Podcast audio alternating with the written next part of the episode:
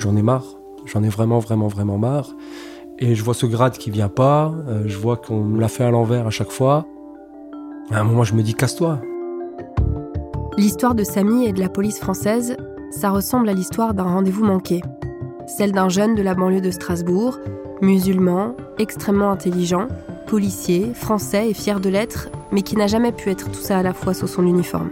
Renseignements généraux et direction de la surveillance du territoire ont fusionné. En 20 ans, il a connu les contrôles d'identité qui dérapent au pied des tours de son quartier et le prestigieux service des renseignements généraux.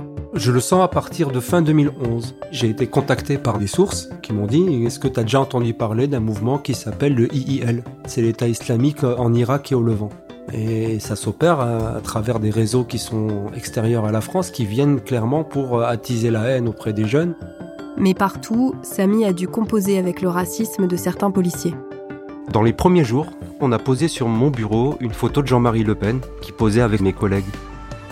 Et là, il a poursuivi jusqu'à la maison. Il a donné un coup sur la porte en criant Sale bougnoul, rentrez dans votre pays, euh, bande de sales singes, bande d'animaux. euh. Je m'appelle Maude de Carpentier, je suis journaliste et j'ai rencontré Samy à mon arrivée à Strasbourg, cinq ans après son départ de la police. Dans le podcast L'Arabe des services, je vous raconte son histoire. Il n'y a aucune incompatibilité entre le fait d'être musulman et français. Il faut une police qui soit à l'image de la population.